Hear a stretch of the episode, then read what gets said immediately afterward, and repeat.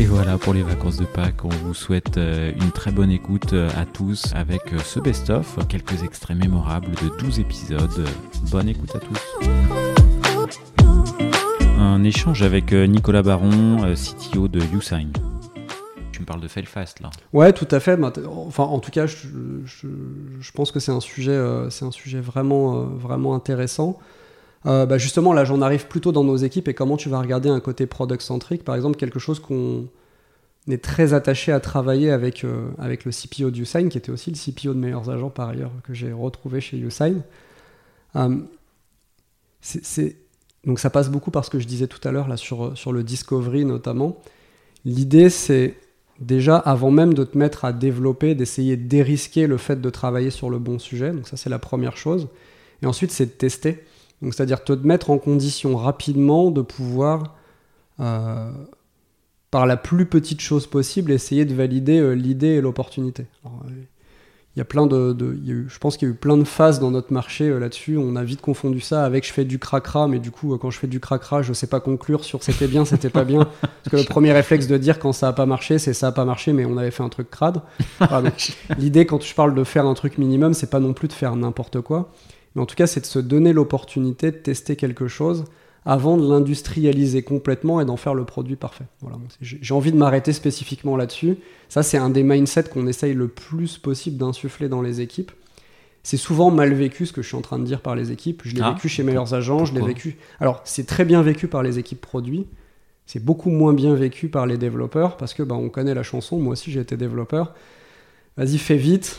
Euh, sors-moi un truc et puis t'inquiète, après t'auras du temps pour l'améliorer et puis tu passes à la suite et puis tu l'améliores pas et puis c'est comme ça que tu construis une belle dette bien gigantesque et quand même pas mal de problèmes de maintenance et euh, de problèmes de prod que tu peux rencontrer euh, derrière. Et ça, dans, les, deux contextes où j'ai mis en place ce genre de choses, que ce soit chez, chez Meilleurs Agents ou chez Usign, j'ai eu les mêmes objections au départ de dire, surtout les plus expérimentés généralement de l'équipe, Coco, on la, on, la, connaît celle-là, tu vas pas nous la faire à nous. Voilà, donc donc bah, ça, ça j'ai pas de meilleure recette à proposer que de prouver un peu par l'exemple, c'est-à-dire de leur dire bah, faites-moi confiance une fois, on va essayer de se mettre dans les conditions euh, pour vous prouver que derrière vous aurez vraiment du temps pour améliorer.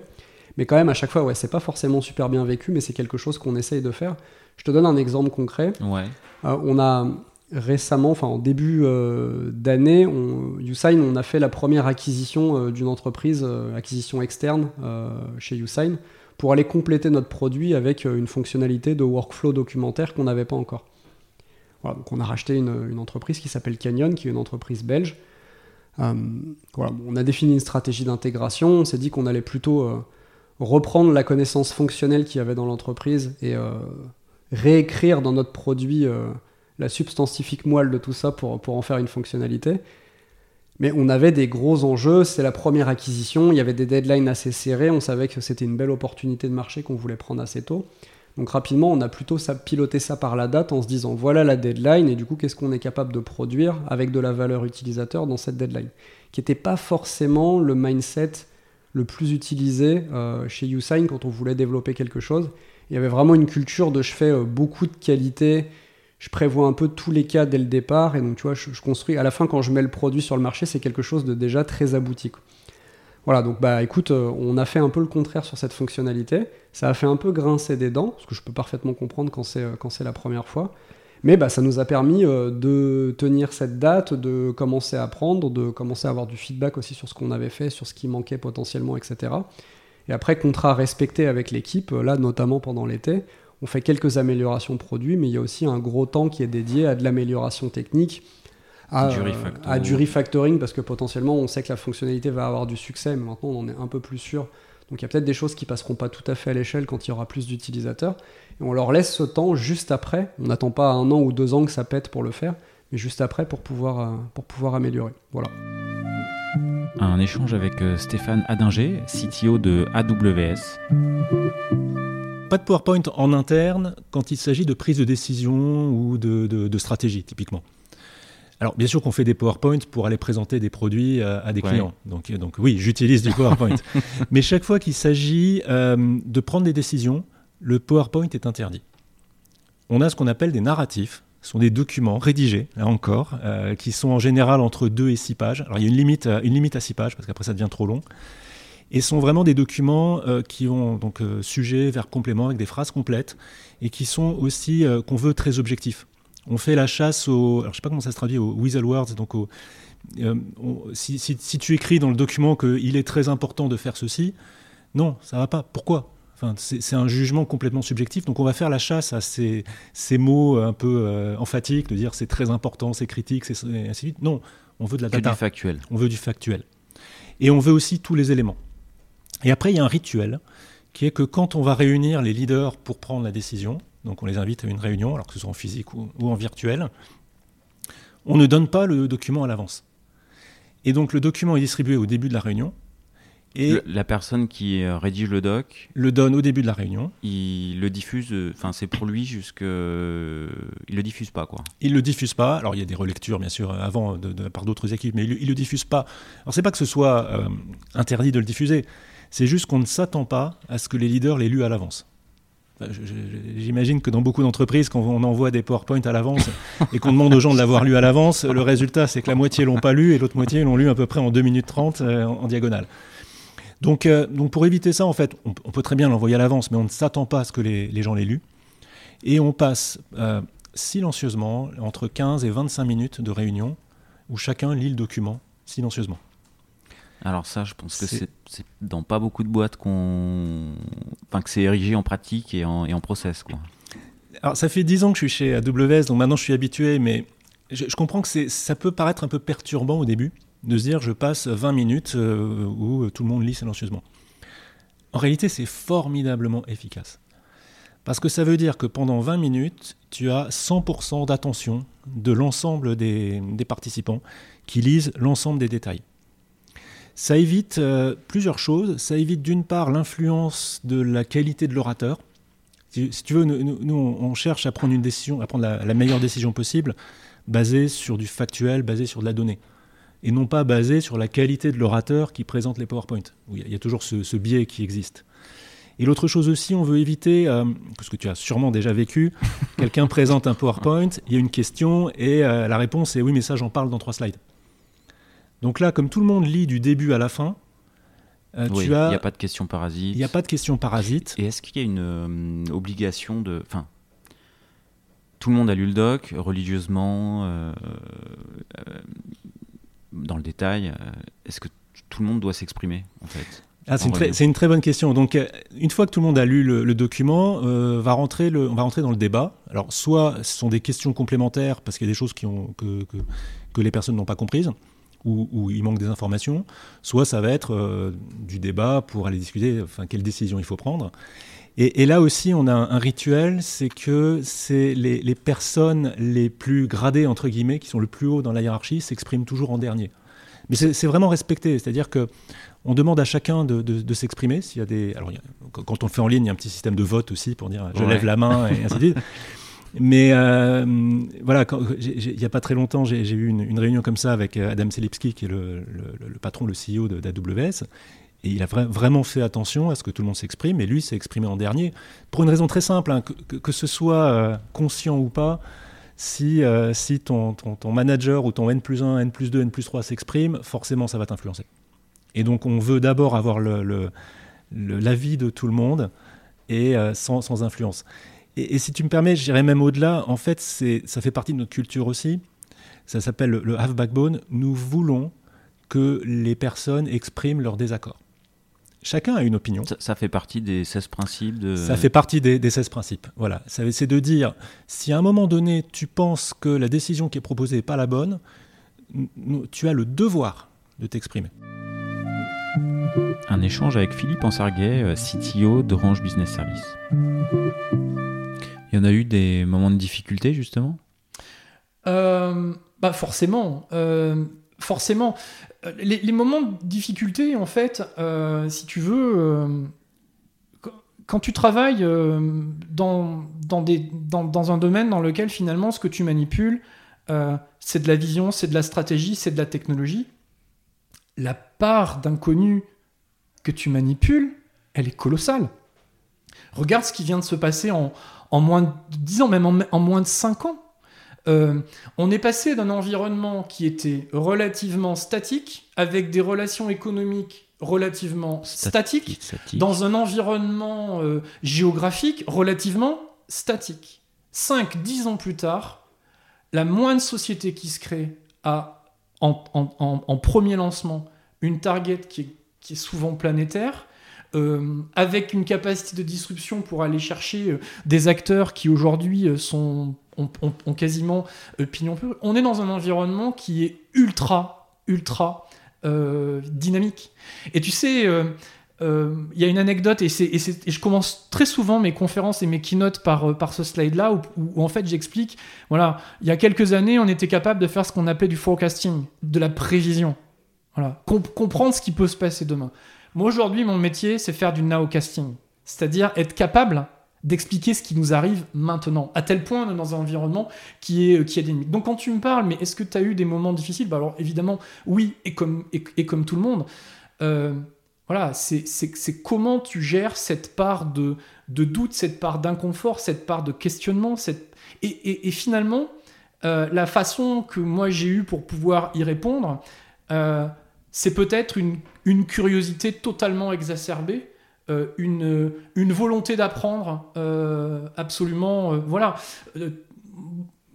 donc, moi, j'ai. C'est ce qui te caractérise le plus, la curiosité? Je pense que c'est certainement, c'est certainement oui, un des, un des, un, des éléments qui, qui peut être une des, une des caractéristiques les plus, les plus saillantes de mon, de mon profil. Et, mais ça se travaille. C'est-à-dire que euh, moi, je suis vraiment un, acharné sur cette partie-là. Enfin, tu vois, euh, je vais, je, vais avoir 50 ans, 25 euh, ans de, boîte. Aujourd'hui, j'ai peut-être le, le, enfin, voilà, le un job de, de, de, CTO pour une boîte de cette taille-là. moi, Pierre, tous les matins, j'ai pas, une, une, activité monacale, mais moi, ma journée type, je me lève à 6h30, à 7h30, je suis devant ma machine, je fais 1h, 1h30 de veille tous les jours. 50 à 60 sources que je balaye au quotidien. Un échange avec euh, Olivier euh, Covin, qui est aujourd'hui le CTO de Skello. Mon management, c'est vraiment un management euh, collégial, collectif.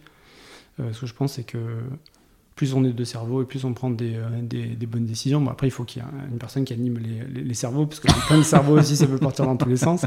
Mais euh, du coup, il y a vraiment beaucoup de décisions euh, collégiales, même si je suis là et que bon, voilà, des fois, je ne suis pas, pas d'accord et, on, en, discute. Mais oui, donner, donner pas mal de latitude aux, aux ingénieurs managers, qu'ils aient vraiment un, ownership sur leur équipe. Ce qu'on a construit, c'est du coup des engineering managers qui sont très opérationnels. Donc en gros, ils ont 3-4 3-4 métiers dans, leur équipe. Ils sont un peu Scrum Master, donc euh, ils, ils, huilent un peu euh, les process de leur équipe. Avec le PM, donc ils font un couple EMPM pour driver, pour euh, entraîner les, les, projets de l'équipe, pour les mener le, plus, le, plus loin possible. Après, ils sont bien évidemment managers de des, des, des, développeurs qui sont dans, dans, leurs équipes. Et le quatrième, c'est un rôle plus de, pas d'architecte, mais de ils sont honneur de la partie euh, technique de leur, euh, de leur périmètre. C'est-à-dire que quoi je leur demande côté technique, ils, sont, ils doivent être capables de me répondre, donc ils doivent avoir la connaissance de, de l'intégralité de, de leur périmètre. Et du coup, euh, ces quatre rôles, plus quand ils ont un peu de temps, ils codent aussi pour, pour garder un peu le, la, main, la, légitimité. voilà, ça, la légitimité. Donc ça fait un poste qui est, qui est super, riche. Après, ça leur fait des, belles journées, ils sont vraiment pas mal occupés. Euh, mais je trouve que c'est intéressant je, pense qu'ils apprécient aussi euh, cette construction de, de rôle d'engineering manager. Un échange avec euh, Gal Duez sur la fresque du numérique. Peux nous l'esquisser, la fresque du numérique ou Ouais, la fresque, ah, j'adore la fresque du numérique. La fresque du numérique, c'est génial. Bon, après, je suis bon, C'est un atelier de plusieurs. Enfin, bon, trois heures, ouais, trois heures. Voilà. L'esquisser, c'est peut-être euh, lui faire offense. non, mais bah, en fait, c'est la philosophie générale. Donc la fresque du numérique, c'est la, la, première fille de. C'est la première fille de la fresque du climat. Donc la fresque du climat, c'est maintenant c'est un monstre de la conscientisation euh, sur, sur le climat. Hein. Il y a plus d'un demi-million de personnes qui l'ont suivi. Euh, et ça continue à décoller euh, sur l'ensemble de la planète. Mais euh, c'est le même mode de fonctionnement, c'est-à-dire que hum, c'est un des, jeux sérieux, un des serious games euh, d'intelligence collective, vraiment basé sur l'intelligence collective. Et l'idée, c'est plutôt que d'avoir un cours ou une conférence qui explique aussi bien, soit-il, euh, l'ensemble des empreintes environnementales du numérique, eh bien, on va laisser les gens l'appréhender par eux-mêmes et par un travail de groupe. Donc tu mets 8 personnes maximum autour d'une table, tu as 5, rounds où tu, distribues 7 cartes, et sur ces cartes, tu as des informations qui sont issues de, de sources fiables. Il n'y en a malheureusement pas beaucoup, mais tu vas voir l'ONU, greenIT.fr, tu as le CNRS via EcoInfo qui a fait énormément de boulot aussi là-dessus. Donc encore une fois, tu vois, on retrouve des, sources très françaises. Tu as bien sûr le GIEC. Et tu mets des infos et tu dis aux gens, bah, à vous de faire les connexions. Quoi. Et ils se tournent vers toi en tant que facilitateur, parce qu'on justement on n'utilise pas le terme formateur, hein, c'est bien facilitateur. Euh, et, euh, et, tu leur dis, ben, c'est marqué sur les cartes, débrouillez-vous. et après, ils se mettent à se causer. Et en fait, c'est super, parce que en plus, quand tu fais ça dans des équipes, ben, ça te crée un, ça te crée un, bon exercice de team building aussi, ça discute, ça machin, ça truc, puis au final, au bout d'une heure, une heure et demie, tu as une vision un peu plus systémique, ben voilà, de, oui, il y a la fin de vie, il y a la fabrication, il y a la phase d'usage, il y a des impacts différents, au final, ça nous revient dans la tête comme un boomerang, et waouh. Et ce qui est chouette, c'est qu'après, tu as une phase de créativité, c'est vraiment, c'est pensé pédagogiquement, c'est-à-dire qu'une fois que tu as fait ta fresque, c'est pas du tout la fin de l'atelier, euh, tu vas euh, dessiner, tu vas créer un titre, tu vas faire, euh, tu vas la rendre très belle pour que tu prennes une photo et que tu la partages sur les réseaux sociaux ou simplement à la machine à café avec tes collègues. C'est ta fresque, t'en es fier. Et après, tu rentres dans une phase où tu discutes, tu débriefes. Et ce qui est très chouette avec la fresque du numérique, c'est qu'après, tu bascules sur un autre petit atelier qui est plus orienté action. Donc, action assez haut niveau. Tu as 20 cartes action. Et là aussi, discussion, débat. Je pense que ça a un impact, ça a moins d'impact. Dans ma vie, je pourrais assez facilement le faire. C'est pas possible dans ma boîte, etc. Et ce qui est chouette, c'est qu'encore une fois, tu es dans du euh, zéro jugement. Il n'y a pas de bonne réponse. Il n'y a aucune de ces actions qui sont des mauvaises actions, il n'y a pas d'action piège. Et euh, effectivement, si dans ton groupe, tu as quelqu'un qui bosse euh, chez Renault et que tu as quelqu'un qui bosse euh, dans la dernière startup, et eh ben, changer la politique d'achat, ben, tu vois, c'est pas la même facilité. quoi. On a, tu convaincs le CEO, c'est vinyle demain. L'autre, c'est un appel d'offres qui dure pendant trois ans, quoi. Et, et c'est par ces échanges-là qu'au final, tu ressors en disant bon, bah, il y a quand même des trucs à faire, quoi. Et, et c'est souhaitable. Donc ça, c'est la fresque du numérique. Un échange avec euh, Ludovic Bailly, euh, co-founder et CTO de Perfect Stay. Le marché a évolué puisque les tours opérateurs ayant industrialisé la partie B2B, restaient la partie B2C. Ils se sont dit, bah attends, euh, si EcoTour fait un site B2C, pourquoi moi je pourrais pas aussi en faire un en tant que tour opérateur Je suis légitime, c'est la marque, c'est la mienne. Donc ils ont investi beaucoup la partie, la partie B2C en nous faisant une concurrence directe.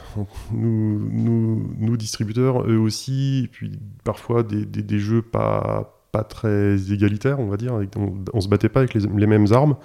Et donc on a réfléchi, et ça tombait aussi à une période de euh, d'explosion des compagnies low cost. Donc l'arrivée d'EasyJet, notamment. Et je me souviens de, des, affiches où EasyJet dit euh, Paris, euh, Djerba, 49 euros. Là où euh, le tour opérateur, lui, il a, un mode de fonctionnement qui est complètement différent. En fait, il va, au début de la saison touristique, faire un deal avec une compagnie aérienne et des hôteliers sur des capacités. Donc, euh, X chambres et X places dans l'avion, à un prix euh, acheté à l'avance. Là où la compagnie low cost, elle est complètement en yield, elle va réguler ses prix un peu, enfin, en fonction de, de la demande temps réel. Donc, il y a eu là une rupture entre le tour opérateur très statique et les compagnies low cost qui arrivent et qui voilà, cassent le code aussi sur la partie aérienne. Et là, on se dit, mais finalement, est-ce qu'on pourrait pas.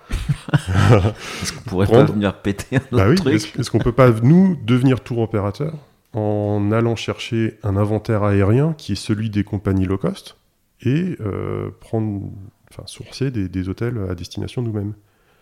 Bon, on dit, bah, ok, banco, on y va, on est parti. on repart pour, euh, pour coder un premier proto avec quelques compagnies aériennes low cost. Donc, donc l'accès aux compagnies aériennes low cost, lui aussi, il n'était pas simple à cette époque, puisqu'il n'y avait pas d'API, euh, pas distribué par les canaux traditionnels de distribution, puisque eux, c'était distribution directe. Venez réserver en direct sur notre site internet. Donc on a développé des robots euh, des scrappers pour aller chercher la data euh, chez EasyJet, chez Transavia, enfin toutes ces compagnies low cost, euh, créer des robots pour pouvoir réserver, obtenir les prix et combiner ça avec des une, une réservation d'hôtel. Exactement, aller chercher des inventaires hôtels. Et on a combiné tout ça. On a mélangé avec notre catalogue Et de suite, il y a eu une appétence des clients, mais incroyable. C'est-à-dire qu'en 18 mois, on a shifté complètement l'activité. On est passé d'une activité de tour opérating, enfin de distribution de tour opérateur classique. C'est ta spécialité en fait, le pivot quoi. de casser les choses. d'une certaine, certaine façon. Ouais, bah là c'était une opportunité. On a, on a vu cette opportunité, on l'a, on l'a saisie et, et, elle a bien, elle a bien, elle a bien, vraiment très très bien fonctionné. Un échange avec euh, Stéphane Reiser, euh, CTO de la FFF. En fait, je me disais, euh, dans le sport... il n'y a pas beaucoup de place. Ouais, il n'y a pas beaucoup de place. C'est assez fermé. et finalement, travailler dans une fédération, pour moi, c'était pas forcément intéressant. Je pensais pas qu'il y avait autant de choses derrière d'un point de vue IT. Je voyais éventuellement les clubs de foot, je voyais, mais je, voyais, pour moi, c'était une niche, il n'y avait pas beaucoup de place. et donc là, je me rencontre à la Fédé Tennis, qui a énormément de projets, parce que parce que la Fédé tennis, par rapport aux autres fédérations, a une particularité, c'est qu'elle détient un tournoi, euh, donc le tournoi de Roland Garros, donc elle fait à la fois, elle doit répondre à des enjeux d'une fédération, de développer la pratique de son sport, mais aussi de, gérer un événement. Et donc là, tu as... Euh, ça, c'est une particularité. Ouais, c'est euh, vraiment la particularité de la Fédé de tennis, et ça prend même, c'est tellement une particularité que ça prend quasiment 80% de ton temps, 80% de, du budget, des effectifs, hein. donc c'est c'est voilà, une composante forte du, poste et, de la fédération de tennis. Gérer ce tournoi-là, qui a lieu, qui dure trois semaines par an, mais finalement que tu prépares toute l'année. Euh, et c'est vrai, quand je disais que je bossais à la fédé tennis, on me dit Je vois trop ce que tu fais. Je dis bah, À Roland Garros, on me dit Ouais, mais tu bosses euh, trois semaines par an. quoi. oui, non, merci. c'est pas tout à fait non, c'est pas comme ça que ça marche. Donc, effectivement, pendant trois semaines, finalement, c'est l'aboutissement de ce que tu fais pendant toute l'année. Mais ton tournoi, il est, de, il est au mois de mai jusqu'à début juin. En sortant du tournoi, tu fais le feedback du tournoi, tu pars un petit peu en vacances, et puis après, finalement, tu es déjà dans la préparation de l'année d'après. Qu'est-ce que tu vas faire en termes d'évolution sur, la, sur tous les aspects du tournoi, donc que ce soit la gestion sportive, la gestion opérationnelle, euh, le contrôle d'accès, la restauration, le retail, euh, le scoring, la billetterie. Donc euh, voilà, il y a énormément de, énormément de sujets différents uniquement sur la partie, la partie événementielle Roland Garros. Et puis à côté de ça, tu as aussi tout l'aspect fédéral, donc développer des outils pour la pratique du tennis, euh, des outils euh, pour les licenciés, les responsables de, de clubs, euh, les entraîneurs, les arbitres. donc voilà, tu as toute une population aussi sur l'aspect fédéral, pur fédéral, qui est le sens même de la fédération, hein, développer la, la pratique et l'activité, qui te prend aussi le, quotidien. Donc voilà, il faut réussir à travailler à la fois sur ces deux sujets-là qui sont un peu différents parce que le fédéral, finalement, tu as des enjeux, on va dire, à cette époque-là, on avait des enjeux surtout de deadline sur le mois de septembre parce que c'est le début de prise de licence. C'était historiquement aussi le moment où se recalculait le classement des joueurs, donc c'était des, temps forts. Mais finalement, tes projets, tu arrives à les lisser tout au long de l'année.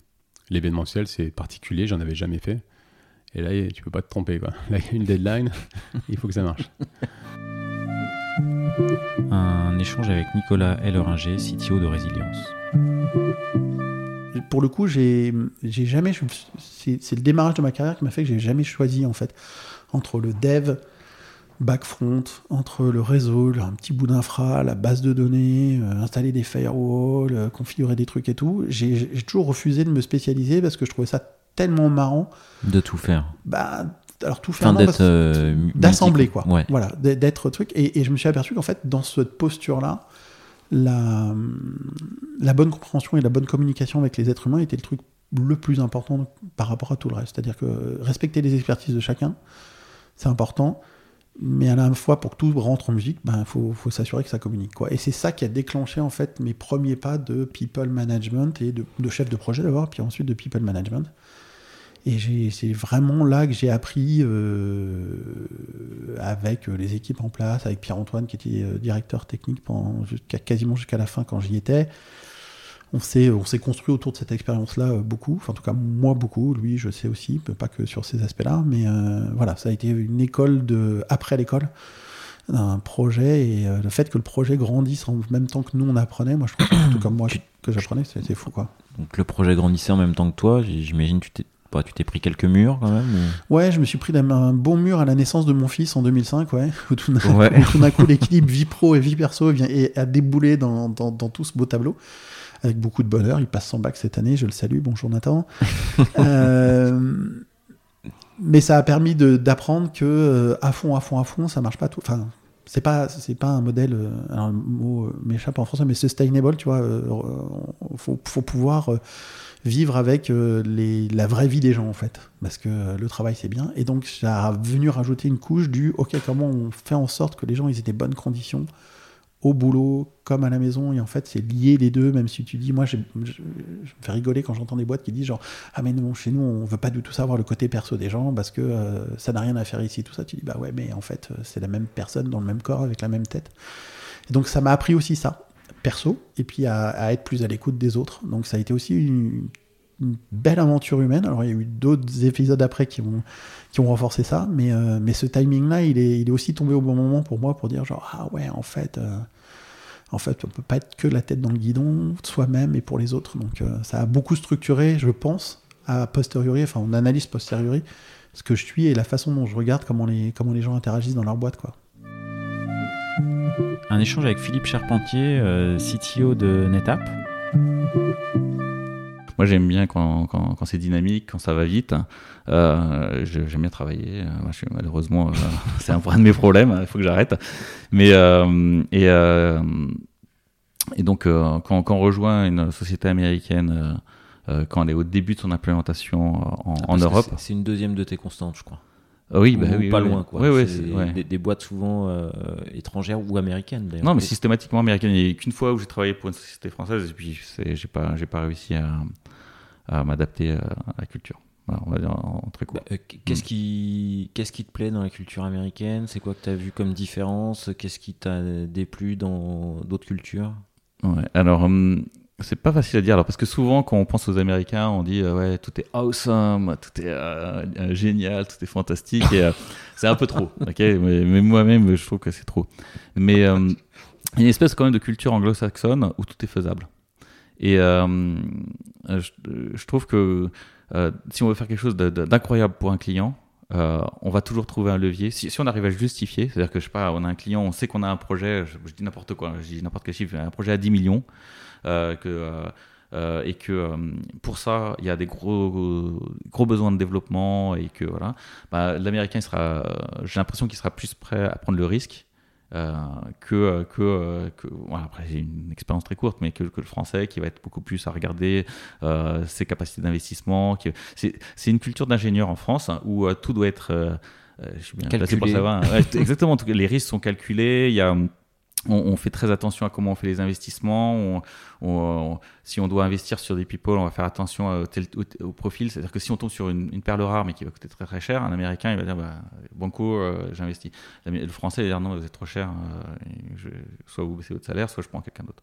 Et c'est un peu l'impression que, ça me donne. Après, je ne sais pas si c'est vérifié, mais en tout cas, euh, ce que j'aime dans les cultures américaines, c'est, en tout cas des boîtes américaines, c'est qu'on y va quoi. On y va, on, ne se met pas de barrière.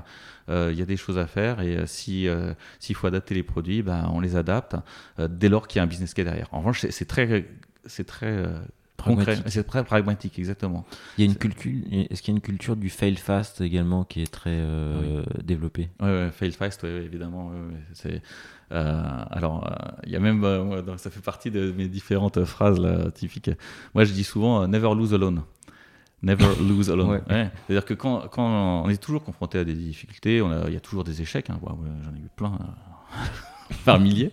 Et, euh, mais en revanche, ce que j'ai appris, c'est que quand tu es en situation de difficulté, il faut tout de suite appeler à l'aide. Et, euh, et d'un seul coup, tu vas voir que les portes s'ouvrent. En tout cas, euh, c'est c'est ce que j'essaie de, répéter en tout cas à mes équipes régulièrement. C'est never lose alone. Si, si tu es coincé, bah, tu faut que ton boss il soit, dans la, il soit aussi dans la. Il sente le même problème. Et, que, voilà, et que si vraiment il y a un business case, encore une fois, où il faut trouver une solution, eh ben, on va la trouver. Et bien sûr, on peut, on peut perdre, ça arrive euh, très souvent, mais au moins on n'est pas tout seul dans, son échec et on se sent soutenu, et donc etc. Ça fait partie aussi de la culture qui va avec. Un échange avec euh, Marie Terrier, CTO de Yelda. Et justement, la, remise en question de la hiérarchie, c'est compliqué. Donc ça, je m'en suis rendu compte parce que quand je suis arrivée, donc euh, petite jeune sortie d'école d'ingénieur, on m'avait appris que ma force, ce serait euh, l'esprit critique, comme tout bon ingénieur euh, français. Et donc euh, j'arrive dans une équipe, et en vrai j'étais une vraie grande débutante en dev. Genre, J'avais appris toute seule un petit peu à faire du PHP avec le site du zéro, mais c'était vraiment léger, on va dire ça comme ça. Donc je découvrais plein de choses, je me posais plein de questions, et lorsqu'on échangeait, donc on avait des petits déjeuners techniques, ça c'était sympa. Il y avait des petites conférences, et puis après, bah, on, mangeait, on discutait un petit peu du sujet technique, et moi je posais plein plein de questions. Et je disais, mais alors là, on a vu ça, dans tel projet, j'ai vu qu'on a fait ça. Pourquoi est-ce qu'on a fait A et pas B? Et en fait, j'ai donc le, le tech lead euh, répondait, on va dire, un peu succinctement. Et j'ai mis euh, quelques semaines à comprendre qu'en fait, donc derrière, on a eu des relations euh, compliquées. Donc au début, j'ai pensé que c'était parce que j'étais étrangère, parce que j'étais jeune, parce que j'étais une femme. Et après, donc j'ai, mais ça a été vraiment difficile. Donc j'ai dû en parler à un manager qui lui a parlé et qui m'a expliqué qu'en fait, c'est parce qu'en posant mes questions, tu remettais en cause. Je euh, remettais en cause son autorité. Et j'avais absolument pas compris. Et euh, lui, c'était tellement évident qu'en fait, moi, je faisais preuve de. de, de, de, de comment on dit euh, D'insubordination. Non, c'est pas tout à fait ça le mot, mais tu vois ce que je veux dire. que voilà, c'était tellement évident pour lui que c'était sciemment, parce que culturellement, euh, c'était comme ça qu'il voyait les choses, qu'il a même pas pris la peine en fait de m'expliquer pourquoi derrière il était dur. Donc, euh, tu vois, ça c'était euh, c'était quelque chose de culturel, et donc ce que j'ai pris, donc ce que j'ai pris l'habitude de faire, c'est donc d'accompagner au début les jeunes chefs de projet quand ils faisaient leur briefing aux développeurs, et donc je leur expliquais euh, si tu demandes euh, à ton équipe s'ils ont bien compris, tu as 95% de chances qu'ils te disent oui. Parce que ça aussi, euh, culturellement, on va avoir tendance à dire oui, tu vois, pour satisfaire l'autorité. Et après, bah, essayer de se débrouiller si jamais c'était pas clair. alors ça, pour le coup, c'est c'est un stéréotype culturel. C'est, Et c'est pas qu'en Inde, hein, c'est dans plein d'autres pays. Hein. Ouais, mais du coup, c'est un peu cliché, effectivement, en Inde, le oui-oui. Mais euh, tu, tu l'as vécu comme ça, du coup Alors, après, euh, je dis Inde, mais tu vois, l'Inde, euh, c'est énorme. C'est genre 27 pays, il n'y a pas la même langue. Et pour moi, c'est comme l'Europe. Tu vois, quand tu dis l'Inde, c'est comme si tu dis les Européens et que tu compares un finlandais à un espagnol. Ça peut quand même vachement changer. Donc, Et puis là, en plus, tu vois, je, peux je vais même te dire que c'est à l'échelle de ma boîte parce qu'au final, le fait d'être en contact avec les Européens, ça a changé probablement beaucoup de choses. Ouais. Et euh, donc, oui, clairement, euh, j'ai vu euh, des collègues dev dire oui, oui, alors qu'ils avaient vraiment pas compris. Et tu vois, dans une autre anecdote, donc avec le temps que j'ai passé, moi j'ai commencé un peu à prendre en charge, on va dire, un certain nombre de choses, et notamment à former des nouveaux.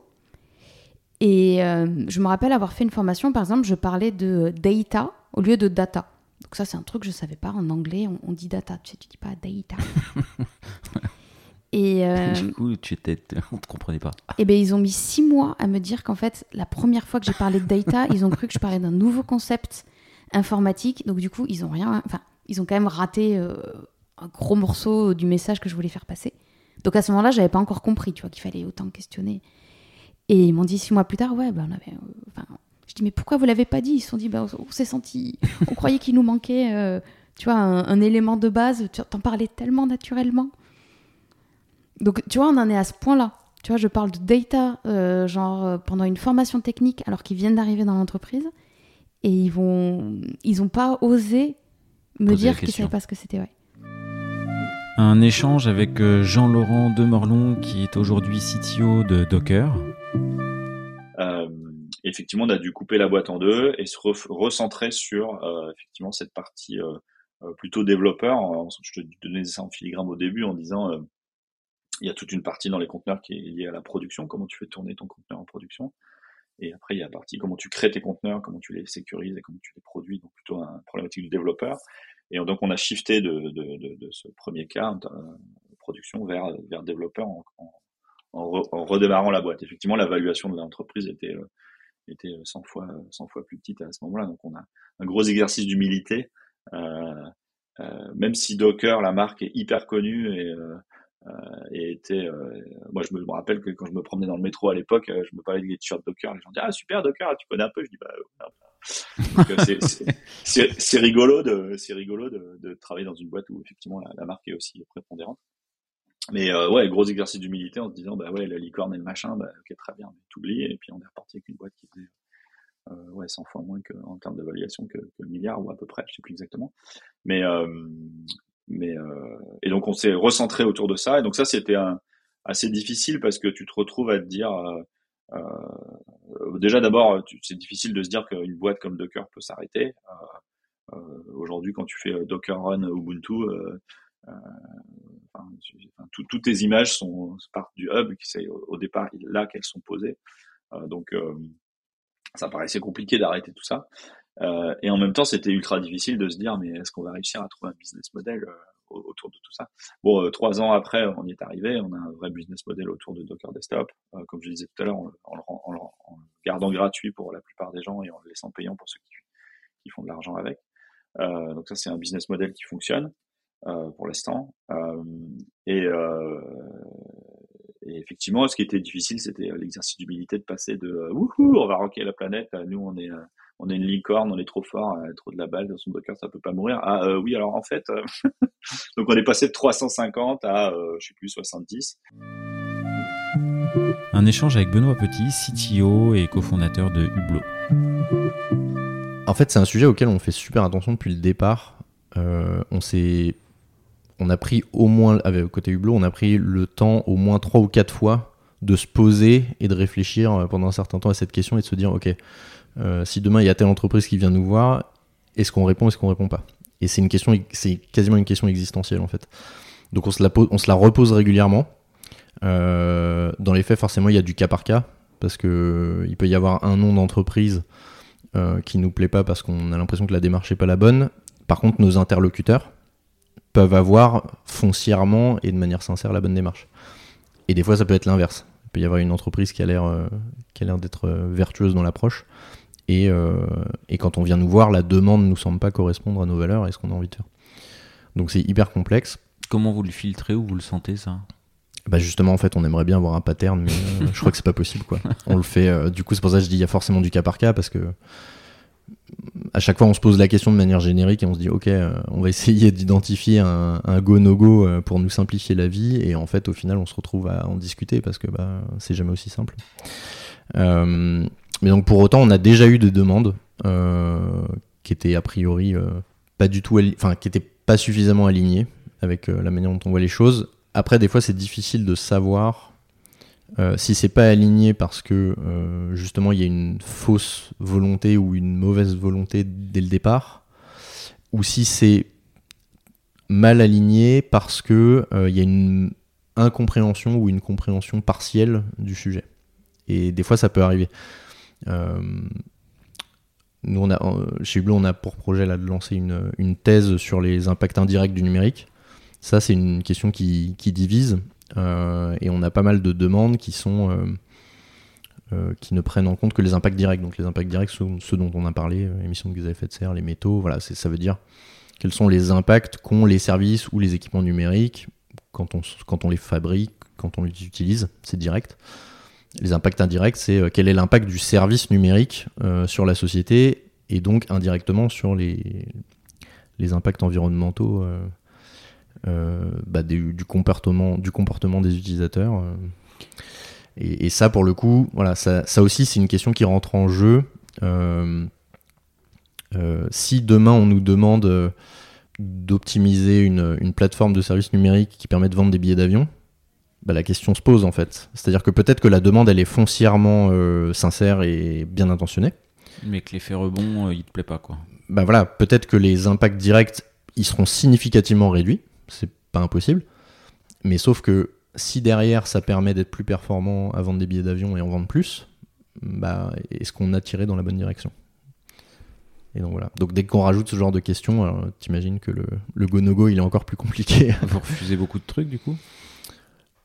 Non, on, en a on en a refusé euh, quelques-uns, quoi. Enfin, pas, euh, pas des, des entières, mais c'est arrivé euh, de manière épisodique. Mais on, sent que voilà, ça risque d'arriver de plus en plus parce que bah, on a la chance d'être sur un sujet où il y a de plus en plus de demandes, mais donc mathématiquement, on va certainement avoir de plus en plus de demandes, ou ne serait-ce que se positionner sur la demande, ça va être compliqué.